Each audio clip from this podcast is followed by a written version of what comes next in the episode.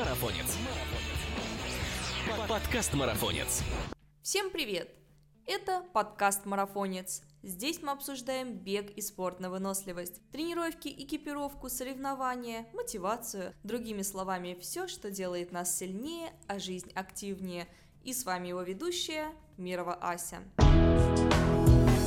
Спонсор сегодняшнего подкаста – Магний Диаспорал 300. Судороги ног мешают улучшить спортивный результат – Магний Диаспорал 300 при спазме икроножных мышц. В любое время, в любом месте один тик-пакет раз в день. Магний Диаспорал 300 для твоих побед. Подробнее о препарате вы можете узнать на официальном сайте diasporal.ru. Перед применением необходима консультация специалиста.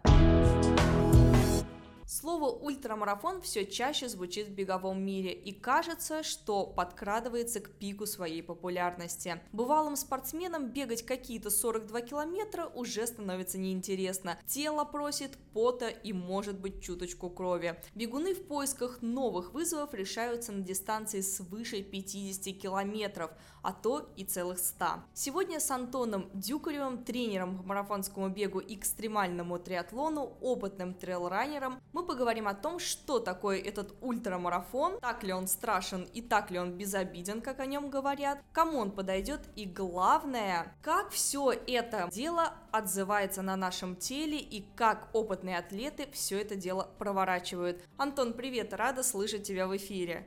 Ага, Ась, привет, привет, всем привет. Я тоже рад э, тебя слышать, рад слышать наших зрителей, точнее, я их не слышу, но понимаю, что тоже рад. Замечательно мы начали подкаст с очень позитивной нотки, но давай сперва познакомим тебя с гостями. Думаю, у тебя это получится лучше, ведь я сама знаю о тебе только несколько фактов, о которых я обязательно потом расспрошу, но пока расскажи, что тебя заставило бежать так далеко и долго? Не могу с каких-то сказать супер мотивационных фраз, да, как, наверное, все привыкли э, слышать э, какие-то супер мотивационные, когда говорят про ультрамарафон, бег за мечтой и так далее и тому подобное. Это просто как-то на уровне души я к этому подошел, просто перепрыгнул классические какие-то марафонские дистанции э, и перешел в более длинный бег. И как раз-таки это все завязалось именно с э, душой, каким-то внутренним подсознанием. И меня это двигает вперед. Поэтому в первую очередь, наверное, это связано, конечно же, с нашей э, головой. И еще, еще главное не забыть про эндорфины, потому что эмоции, которые ты испытываешь, когда бежишь, они ну, непередаваемы. Я думаю, ребята сейчас, кто слушает нас, многие согласятся и будут кивать головой и улыбаться, вспоминая свой э, прошлый старт. Так, значит, мотивационных речей не будет, все, расходимся, ребят.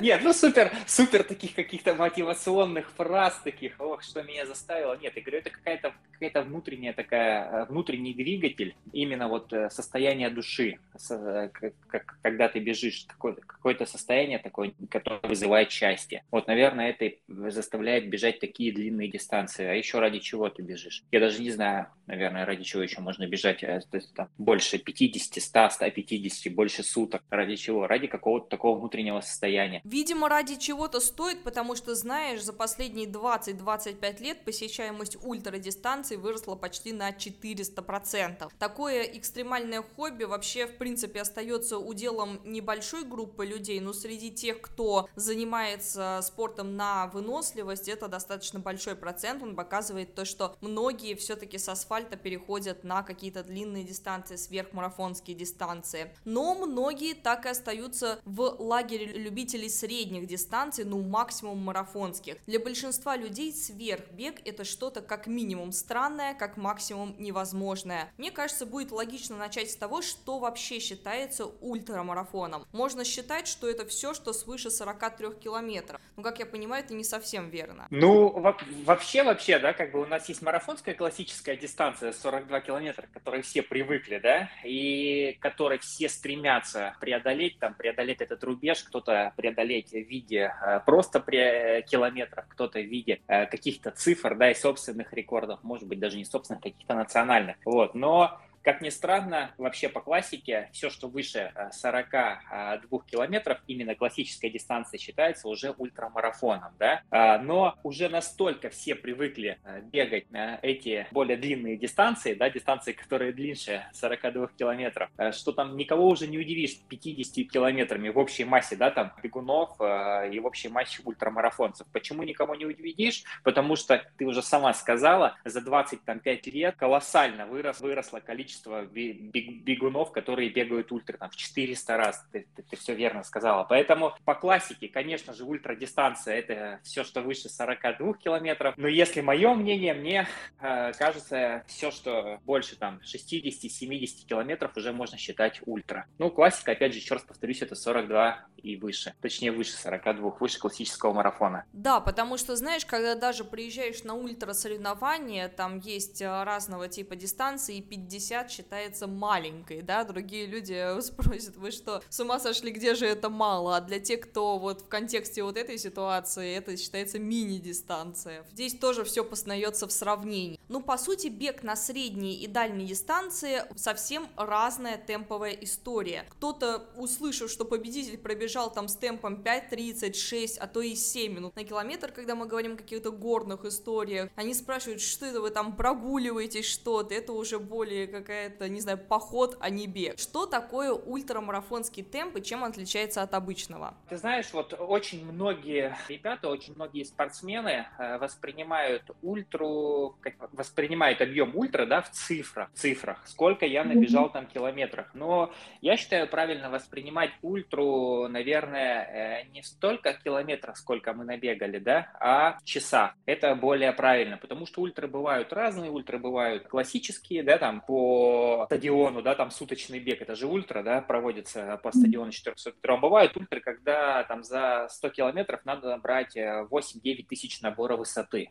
То бишь это невероятно сложные гонки с невероятно сложным рельефом и невероятно сложными условиями. Поэтому э, воспринимать ультру в цифрах, наверное, не очень правильно. Это даже применимо к самой подготовке. Вот. Лучше ее, конечно же, воспринимать э, в часах. Знаешь, есть исследования, которые показывают, что цифра, которая э, позволяет преодолеть с хорошим результатом э, марафон у уже бегающий марафонца, это там 150-140 километров в неделю, да. Для ультрамарафона, в принципе, если выбирать ультрамарафон в качестве подготовки, готовиться к ультрамарафону, эта цифра на самом деле будет не очень больше э, по километрам, но качество упражнений будет очень и очень выше. И из-за этого упражнения будут разные. Разные будут где-то там трейл в основном, да, где-то какой-то по пересеченной местности бег и так далее и тому подобное, с набором высоты. Поэтому это все лучше воспринимать в цифрах, а не в километрах километров. Антон, а почему, как ты думаешь, вообще он становится более привлекательным? Может быть, жизнь стала какой-то однообразной у бегунов? Или больше людей стремится к страданию? Или наоборот, к свободе? Или мы просто, может быть, хотим вернуться к нашим природным корням? С твоей точки зрения, что происходит с беговым миром? Ну, про природные корни, это, конечно, классная теория на самом деле.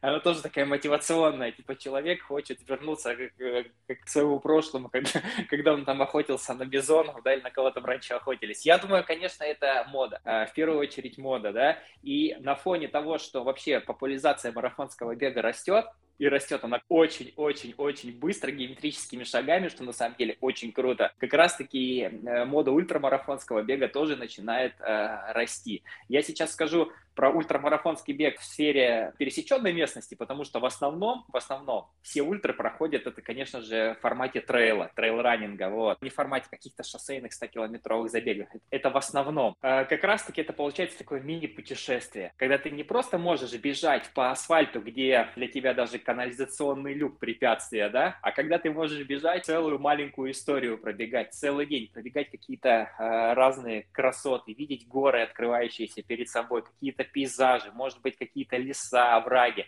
То бишь вот эта вот мания приключения, а, она как раз-таки и притягивает людей на фоне популяризации марафонского бега. Тут, наверное, вот прям вот как бы очень просто получается, но на самом деле очень круто и эффективно. Интересная теория. Ну, в принципе, тоже я склоняюсь к тому, что это просто сейчас хорошо об обозревается в силу социальных сетей, в силу того, что люди могут это видеть, там коллега какой-нибудь на работе пробежал, и как-то тоже загорается человек, и цепная реакция происходит, в принципе, да, тем более спорт сейчас повсеместно продвигается, и это круто. Ну, как ты думаешь, играет ли роль то, что люди просто стали больше узнавать об этом в соцсетях? Ультра, она просто не может оказаться в стороне. Человек, пробежавший 42 километра, и начинает себе ставить какие-то другие да, границы, думать, а что там дальше?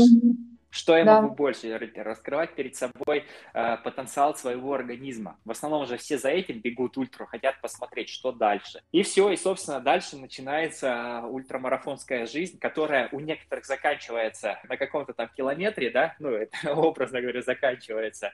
Э, кто-то добегает до каких-то километров и говорит, стоп, мне дальше некуда. А кто-то не может остановиться и начинает убегать все дальше и дальше, дальше и дальше. Это превращается в суточные забеги, это превращается в какие-то 180 70-километровые э, гон в горах, это превращается в несколько суточные забеги. У кого-то начинает рывать, и он уходит там в какой-то супер экстремальный триатлон, да, такая история. История, э, если человек имеет хоть какую-то такую нотку азарта, эта история может не закончиться в хорошем смысле слова. А можно ли считать э, в этом плане тенденцию уходить в ультрамарафоны опасной? Потому что все больше неподготовленных людей, людей, может быть, э, желающих изменить свою жизнь таким образом, уходят в горы, иногда переоценивая свои возможности. Знаешь, это вообще хороший вопрос, потому что к нему надо относиться максимально со свежей и открытой позицией, да, со свежей головой. Ты к чему? К тому, что а, можно же себя и ушатать прямом смысле слова, да, максимально навредить своему здоровью, бег короткие дистанции. Ну, бег, готовясь к 10 километрам. То бишь mm-hmm. ты готовишься к 10 километрам и приводишь себя к нерабочему состоянию. У тебя начинают болеть э, связки, у тебя проблемы с опорно-двигательным аппаратом, сердечно-сосудистой системой. На этом фоне начинает иммунная система страдать. Это все от лукавого, да. Дуру можно там сломать что-то, да. Э, процитируем русские, русские пословицы. Если готовиться правильно, а подготовка это самое главное, то это как раз-таки все будет во благо. Тут надо учитывать хороший сон, надо учитывать правильное питание, надо учитывать сами тренировки и, конечно же, э, полноценное восстановление. Я считаю, что там у любителей должно быть минимум несколько часов в неделю подготовки, там 7 часов, э, это если готовиться к ультре. Полноценных 7 часов подготовки. И человек, если правильно, еще раз говорю, относиться к хорошему сну, к питанию э, и к восстановлению, да, может пробежать там гонку больше 50 километров. Ну, еще и хорошая мотивация. Если речь идет о более быстром беге или более длинных дистанциях, там уже 10-12 часов и больше надо подготовки. Поэтому все зависит от того, как ты готовишься. Если подготовка твоя бездумная, да, ты не понимаешь, что ты делаешь, то, конечно же, ты себе навредишь. Как ни странно. Может быть, это проканает на нескольких гонках, может быть, ты финишируешь одну, две, три гонки, да,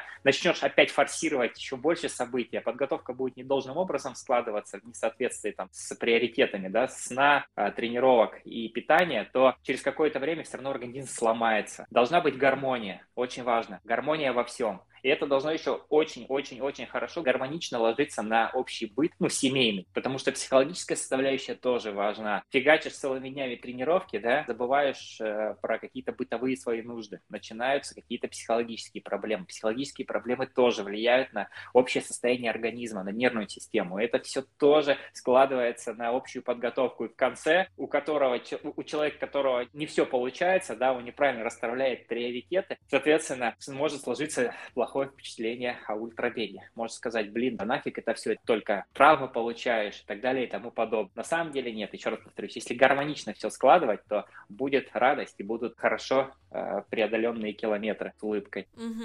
А как вот вообще понять, э, готов ли ты к такой долгой истории? Какими скиллами должен обладать человек, который вот уже все, готов перекочевать в ультрадистанции? Слушай, это тоже вопрос. Э, наверное, это вообще один из таких ключевых вопросов, потому что что у нас, получается, уровень атлетов растет, каждый день прибавляется, ну, я образно говорю, да, как, как каждый день. В течение года там годами прибавляются у нас э, марафонцы, их становится больше, все хотят бежать все дальше и дальше, да. Некоторые ребята хотят бежать сразу ультрамарафон, игнорируя основные принципы подготовки, игнорируя какие-то промежуточные старты. Все должно быть максимально последовательно. Я считаю, что если ты хочешь подойти к ультрамарафону, ты должен пробежать как минимум 1-2 марафона. Соответственно, до марафона у тебя должны быть какие-то полумарафоны. Вот, может быть, все это дело дополнять какими-то трейловыми такими более техничными тренировками. В общем, все должно выстраиваться последовательно в виде лесенки от малого к великому. Нежелательно выходить сразу и бежать там 60-70 километров. Да, есть возможность, говорю, что человек финиширует, но, скорее всего, это будет во вред а, здоровью. В общем, нужно быть максимальным реалистом по поводу целей и ожиданий. Соответственно, бежишь там марафон, там гладкий или какой-то легкий трейловый, имеешь какую-то легкую аэробную базу, которая у тебя уже сформированная, тогда уже можно подойти и подумать о более длинной дистанции, о дли, там, 60 километров, к примеру, да, с небольшим набором высоты. Потом немножечко еще длиннее. И такими шажками можно окунуться полностью в мир длинного бега и ты будешь постоянно развиваться, нежели ты сразу стартанешь э, длинную дистанцию, навредишь себе, и, собственно, у тебя появится неприязнь и отвращение к бегу через травмы и так далее и тому подобное. Поэтому еще раз повторюсь, надо быть максимальным реалистом по поводу цели и ожиданий. А вообще мы здесь сейчас говорим совершенно о реальных вещах, это не какие-то абстрактные истории, когда человек реально берет с кем-то спорит, там, да, или, например, на Новый год, на работе с кем-то, ну, может быть, это спор, может, это просто такая цель поставлена челлендж, я не знаю, или кто-то там просто сделал и тоже захотелось. Это совершенно нередкая история, когда человек берет и просто пробегает ультрамарафон, не занимаясь спортом вообще, и, естественно, на финише либо испытывает эйфорию, но чаще все-таки это отвращение к бегу вообще, я это сделал, я галочку поставил, но больше я к этому не притронусь, фигня вся, это ваш бег, да, по горам. Такая бывает история, поэтому, да, не просто так с неба берем какие-то факты. Да и, в принципе, почему-то большинство специалистов консервативных тренеров считают, что занятия вот этими ультрабегами, в отличие от оздоровительного бега, это просто полное издевательство. Мне вот на днях опять сказали, что при прохождении диспансеризации обычной, что у меня пульс слишком низкий, еще там что-то слишком э, замедленное. Вот почему такой негатив в отношении ультрамарафонов со стороны даже специалистов и медиков? Ты знаешь, на самом деле, раньше это вообще было распространенное, да, особенно про замедленный пульс, да, когда там частота сердечных сокращений ниже 60 ударов, да, барокардия у нас, в общем, развивается, mm-hmm. и да-да-да-да, это э, раньше, там, я говорю, там, 2000 какие-то, мой, восьмой, девятый, там, года, это вообще было прям абстрактно вообще, повсеместно, особенно в обыкновенных там поликлиниках. Люди хватались за голову и говорили, куда вы собираетесь бежать, зачем вы собираетесь бежать, это же вредно, даже сами врачи говорили. А я думаю, что это все, наверное, наверное, от незнания и непонимания. В основном это так происходит. Сейчас с каждым годом из-за того, что, еще раз повторюсь, растет да, большое количество марафонцев, их все становится больше и больше, люди, врачи тоже начинают окунаться в эту тему, постоянно с этим сталкиваются, и как раз такие вопросы начинают отпадать. Сейчас, наверное, уже никого не удивишь, придя за справкой там, на забег на 42 километра как минимум какому-нибудь терапевту. Соответственно, у меня достаточно большая команда ультрамарафонцев, ребята постоянно ходят, сейчас никаких проблем нету. Еще говорю, там года лет пять назад мне постоянно ребята писали, или я сходила к терапевту там, и, соответственно, у меня проблемы мне не дают. Справка обусловлена, наверное, просто неопытностью и незнанием врачей именно в этой сфере. Да, ты знаешь, и поэтому я была немножко удивлена, когда опять такое услышала, там человек был достаточно пожилой, э, в принципе, сейчас уже более как-то врачи информированы в этой сфере, но все равно попадается и неопытного бегуна, который хочет только начать свой путь, это может сбить, э, выбить как-то из колеи, да, потому что все-таки он поддастся авторитетному мнению специалиста специалиста. Угу, да, да, да. В общем, э, тут самое главное быть последовательным. Повторюсь, это прям самое главное, самое важное. Если человек э, хочет связать свою жизнь с бегом, это быть последовательным. Нужно понимать, максимально понимать очередность э, тренировочных нагрузок, там, увеличение дистанции. Это очень важно. Как бы смысл в чем? Э, люди хотят все бежать то 200 километров. И такое чувство, как будто 42 километров мало. Ну, как-то вот все хотят это перепрыгнуть. Если будете последовательнее, если будете э, реалистами, да, по поводу цели и ожиданий, то в любом случае ультрамарафон придет в жизнь. Антон, вот ты упомянул, что у тебя большая беговая команда, в которой ребята готовятся и участвуют в соревнованиях по всему миру, начиная от классических ультрамарафонов, суточных забегов и заканчивая ультрамарафонами в пустыне Сахара и экстремальными триатлонами. Я знаю, что твой подопечный прошел беспощадный Cyberman с рекордом рекордом трассы на 2,5 часа. Если что, для слушателей, кто не знает, это 10 километров плавания, 421 километр велосипеда и 84 бега. Вот как ты думаешь, от чего зависит такая способность преодолевать такие расстояния? От головы, может быть, физических возможностей или просто это надо очень сильно любить, чтобы вот прям не страдать, скажем так? Хороший вопрос.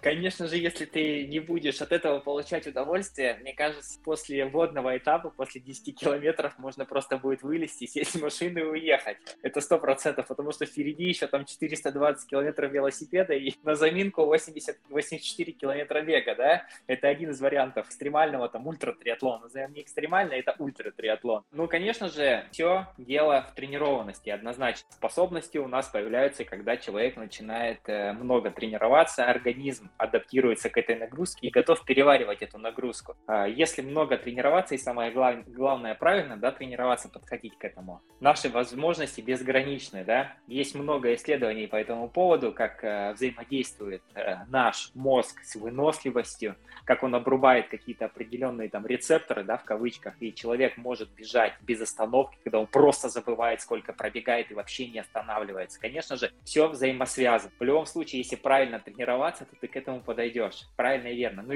ну и самое главное, это надо любить. Просто от этого надо получать удовольствие. Потому что, допустим, экстремальный, да, триатлон, да вообще триатлон, это уже как бы такой, немножко другой вид спорта. Здесь кроме бега есть еще плавание и велосипед, требующие определенных способностей, да, и времени под подготовку. Поэтому, если говорить про триатлон, про длинный триатлон, тут надо прям сильно-сильно это дело любить и очень много времени тратить на подготовку. Это про экстремальный триатлон, потому что три вида спорта, и их надо отдельно тренировать.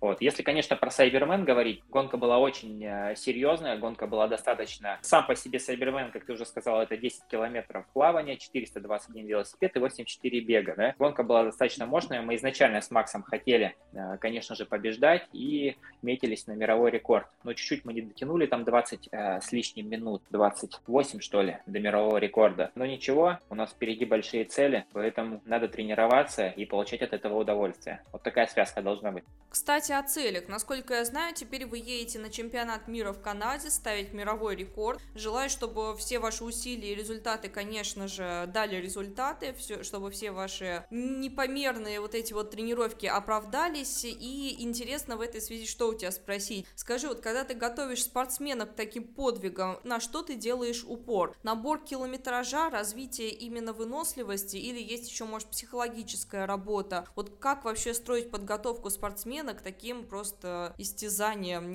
непомерным для человеческих возможностей, с одной стороны? Еще раз повторюсь, как правило, подготовка выстраивается не исходя из километров, а из часов, практически все ультрики, мои ребятки бегают, это объем в часах, но я им измеряю объем в часах. Вот за исключением ребят, кто бегает суточный бег, именно классический суточный бег 24 часа, там мы все измеряем в километрах. Знаете, ничего удивительного, какого-то суперсекретного в этом нет. А, есть классические наборы километров, очень большое внимание мы уделяем общей физической подготовке силовой, очень-очень. Это, наверное, второе стоит после, да, там, просто аэробного бега, то бишь много бега, много э, аэробного классического бега, много э, силовой подготовки на ночь. Есть тренажеры тренажерные залы, различные упражнения с весами, с железом. Есть просто упражнения, которые без весов, собственным весом, но это прям во главе стоит. В нужные моменты, в нужные периоды, конечно же, скоростная работа. Еще раз повторюсь, наверное, чего-то сверхъестественного, чего-то сверхъестественного нету. А, ну еще какой момент, это альтернативная нагрузка. Я очень сильно люблю альтернативную нагрузку, прям очень-очень. И мы в своей подготовке используем велосипед, весодный тренажер, так как э, по биомеханике это очень похоже, особенно для трейл-раннеров, у кого еще силовая выносливость присутствует. В плане присутствуют как раз-таки вот такие альтернативные э, тренажеры. Они по биомеханике, еще раз говорю, прям схожи, схожи, схожи, и, но нету ударной нагрузки. Какие-то часы тренировок очень хорошо разгружают. Ну и, в принципе, аэробные способности увеличивают. О, как хорошо ты сейчас а, прям мой план подготовки к ультрам к сезону одобрил, можно сказать, у меня получается 7-8 часов беговых нагрузок, из них там, конечно же, разные технические работы, как раз-таки две из них, потому что мне надоедает просто набегать эти часы, просто которые рекавери, да, я заменяю эллипсоидом, спортсменом, и зимой, я думаю, попробую это сделать лыжами, и три силовых э, с акцентом на ноги с хорошими весами. И, в принципе, это дает результаты, так что я тоже могу подтвердить. Да, если все делать грамотно, с тренером, опять же, мы всех слушателей всегда призываем работать с профессионалами. Вот один из них сейчас у нас на связи, так что если будут какие-то вопросы, да, обращайтесь обязательно. Не надо здесь заниматься самодеятельностью, ну, хотя бы первое время хочется еще уделить внимание эмоциональному моменту, ведь за такое расстояние настроение меняется просто, наверное, чаще, чем во время беременности, вот серьезно. И это все растягивается не на 9 месяцев, а на несколько часов. Иногда апатия, вызванная гормональным сдвигом при таких нагрузках, может стать причиной даже схода с дистанции. И даже когда силы, в принципе, еще есть. Тренер в этом плане играет не последнюю роль, и интересно, что вот ты обычно говоришь атлетам перед стартом, как ты их настраиваешь, настраиваешь, чтобы как-то вот помочь в этом плане? Да, кстати, вот по поводу работы психологической, это тоже классная тема, наверное, одна из моих любимых, потому что общение с людьми — это своего рода такое прекрасное явление, да, что нас отличает от других, да, существ, что мы можем коммуницировать. Соответственно, в команде большая, большое количество ребят, и стараюсь как бы общаться с каждым, к многим, к многим. Я взял за практику ездить на соревнования, если это какие-то там центральные, большие, крупные соревнования. И с каждым, конечно, же, мы много разговариваем. Тут я говорю, тут какая? Тут роль психолога, тренера-психолога включается. У каждого человека есть какие-то моменты, э, на которые стоит обращать внимание. Ты за время подготовки понимаешь, что нужно человеку. Некоторому человеку, допустим, нужно просто общение банально, просто. Его просто не хватает разговоров обыкновенных. Вот. Некоторого, наоборот, надо подмотивировать. Некоторым вообще лучше не разговаривать с некоторыми. Допустим, ты понимаешь, что ему сейчас это вообще не надо. Вот есть такие ребята у меня, вообще абсолютно абсолютно, ему контакт никакой не нужен, ты за три дня с ним поговорил до старта, все, он э, в информационном вакууме находится. Какие-то лайфхаки, да, связанные с выражениями словами, я тоже не могу, наверное, вам сказать, э, потому что все максимально, наверное, индивидуально. А, с некоторыми ребятами мы, допустим, можем посмотреть какие-то гонки, к примеру. Я люблю там скинуть какой-нибудь чемпионат мира, допустим, по кроссу какого-нибудь 2015 года, да, скинули там, посмотрели, обсудили. Потом это у человека остается на подсознании. И я всегда говорю, вот ты помнишь, мы смотрели с тобой гонку, помнишь, мы смотрели там вот, такой-то ультрамарафон, помнишь, мы то-то смотрели, помнишь, как лидеру было тяжело. Визуализируй, когда бежишь на трассе. Допустим, если тебе тяжело становится, начинает там координация теряться, ну, и это я образно говорю, есть технические спуски какие-то, да, вспоминай, вспоминай, как бежал, вспоминай, что смотрел, а, вспоминай свои тренировки самые тяжелые. В общем, это вот такой косяк к определенным людям, э, людям, спортсменам. Кому-то, говорю, надо просто какие-то правильные слова какие-то правильные мысли доносить. В общем, но это очень важно. Это настолько важно, насколько, наверное, вообще, в принципе, вся основная подготовка к гонке. Потому что психологическая составляющая – это одна из основных э, составляющих. Можно готовиться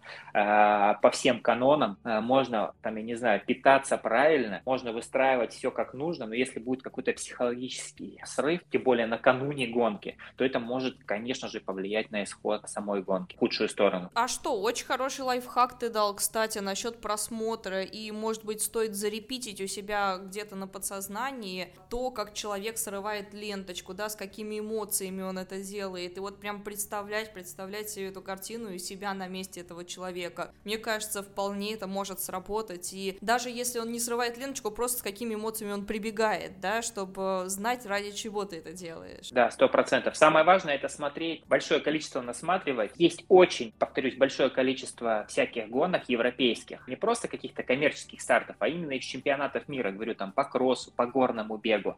Там участвует очень большое количество ребят, мальчиков, девчонок, э, там, я не знаю, молодых, на них можно смотреть вечно, как они терпят, да, как они там падают, вскакивают дальше, бегут в этих шиповках по, этим, по этой грязи. Самое главное, говорю, научить свой организм, научить свой мозг, точнее, включать вот эти вот фрагменты из гонок, когда ты уже бежишь. Ну, по крайней мере, говорю, у некоторых моих ребят это работает, и у меня это тоже работает. Кстати, насчет организма и мозга. Вот многие считают, что это какие-то сверхчеловеческие возможности, не всем это дано. Впрочем, может быть и наоборот. Есть теория, что это как раз человеческое. Но мы об этом не знаем, мы об этом забыли, просиживая весь день, да, там в офисе сейчас в данный момент, эту неделю дома. То есть э, мы уже, для нас какая-то пробежка там один километр, там три километра, то многие мне говорят, я когда там, если оброню то, что я там бегаю сверх там 400 километров, да, ого, 400 километров, я там в армии еле километр пробегал, да, может быть это генетика, может быть это какие-то врожденные факторы, вот начинается такое какое-то обсуждение. Как ты думаешь, твоя точка зрения, может быть все-таки ультранагрузка это и есть наша естественная, а мы просто об этом забыли? Может, знаешь, какой пример хочу привести? Читал книжку про выносливость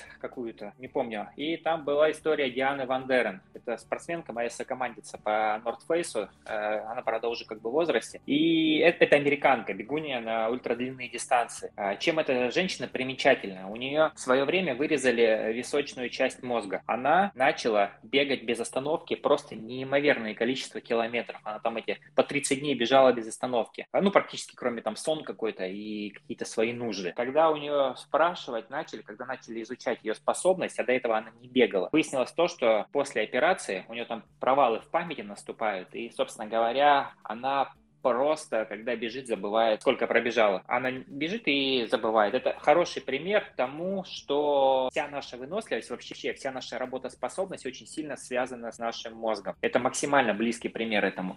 Есть еще куча примеров, но я думаю, это самый показательный. И, соответственно, все ваши километры, все наши километры, которые мы пробегаем, они, конечно же, у нас аккумулируются а, в голове. Да, конечно, без подготовки там ты как бы не сможешь пробежать без определенного должной подготовки большое количество километров. Но опять же говорю, это все э, формируется в нашей голове. Поэтому если подходить правильно к подготовке, начинать бежать, страивать свою подготовку от малого к великому, то за первым, за вторым километром пойдет десятый, двадцатый, тридцатый, там, да, сороковой, сот и так далее и тому подобное. Поэтому если сейчас тяжело бежать 3 километра, то это не значит, что невозможно пробежать э, 100 километров. Надо просто правильно настроиться, понять, во-первых, нужно тебе это или не нужно, и начать потихоньку потихоньку подготовку. Здесь такого нету, как, ну, это, это не быстрая цель. Если э, из этого выжимать скорость, да, и к этому максимально быстро идти, то, конечно же, это чревато последствиями, травмами и так далее. Угу, так значит, какую ты говоришь, там надо часть вырезать, чтобы бегать? Книги в книге, вот, получается, в книге они написали сочная часть мозга, я об этом пост у себя писал, вот, э, про Диану.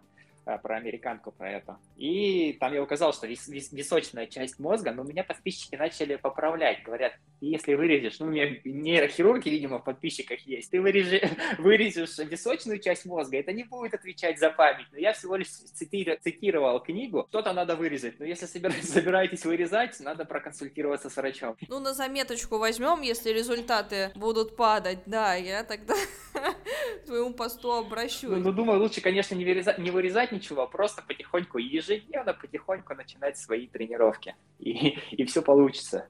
То есть правильно я понимаю, что это не какие-то врожденные способности? Нет, конечно, уже у нас есть определенный набор мышечных волокон, там а, белые волокна и красные, да, и вот э, имеет именно значение, какие промежуточные. Их можно развивать в ту или иную сторону. Конечно же, это все создается, в принципе, искусственно. Есть какие-то генетические расположенности. Как говорят вот специалисты, последнее время этому слишком какую-то колоссальную часть уделяют и винную просто долю списывают на какие-то на какую-то генетику генетику. Есть там даже целые книги, спортивные гены и так далее. Все-таки у нас куча примеров, когда люди и с маленьким ростом развивают, и наоборот с длинным ростом развивают скорость и так далее, с высоким. Да, да, тут э, верно, на самом деле. Сейчас вместе с бегом развивается очень сильно маркетинг, да, в этой сфере. В погоне вот как раз-таки за всем вот этим, за какой-то биомеханикой, там, каких-то научных исследований люди забыв... начинают забывать о самом главном и самом основном основном, что надо просто тренироваться ежедневно, понимаешь? Как бы просто выходить и тренироваться. И неважно там в большинстве случаев, какие у тебя кроссовки, да, главное, чтобы они были, чтобы они были.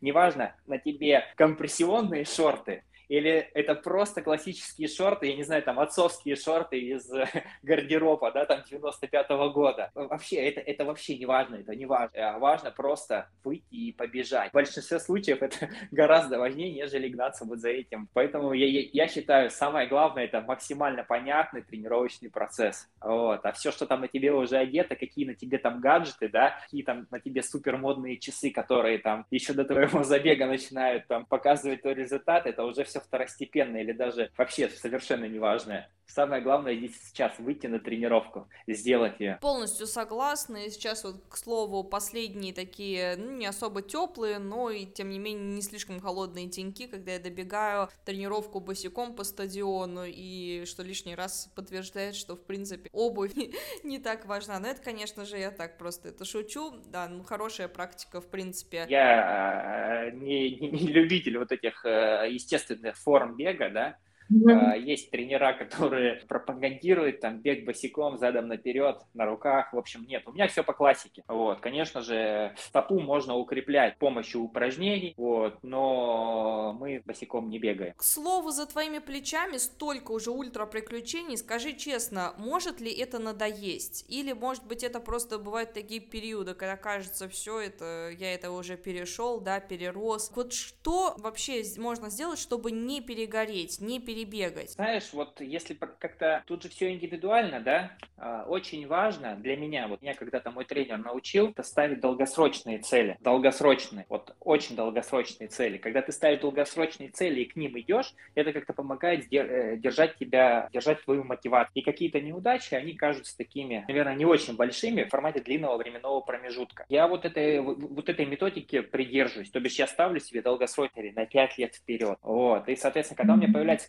неурядицы, я пробегаю какие-то, может быть, неудачные старты и так далее и тому подобное. В формате вот э, моей конечной цели это кажется каким-то минимальным там происшествием. Вот. Если ставить какие-то очень короткосрочные цели, это, конечно, может в какой-то момент, наверное, демотивировать, вот, или просто надоесть. Но это вот личная моя такая э, методика, может быть, слушателям кому-то она приглянется, и кто-то тоже так попробует. В формате очень длинного-длинного промежутка времени ставишь и трудишься. А по поводу каких-то определенных стартов, да, ну, сейчас каждый год появляется очень большое количество гонок, неимоверное количество гонок. Одна гонка краше другой, одна гонка красивее другой, техничнее. В общем, э, я не знаю, как может это надоесть есть. Ты можешь бежать где-нибудь в западных Саянах, а через 4 месяца, да, там бежать где-нибудь по побережью э, моря, потом можешь где-то бежать суперэкстремальную гонку где-нибудь на каких-нибудь островах. Гонки просто нереальной красоты, их, конечно же, тоже по-своему заряжает и мотивирует. Это раньше такого не было. Раньше еще можно было, наверное, об этом поговорить. Раньше был дефицит стартов, особенно в России. Сейчас, к счастью,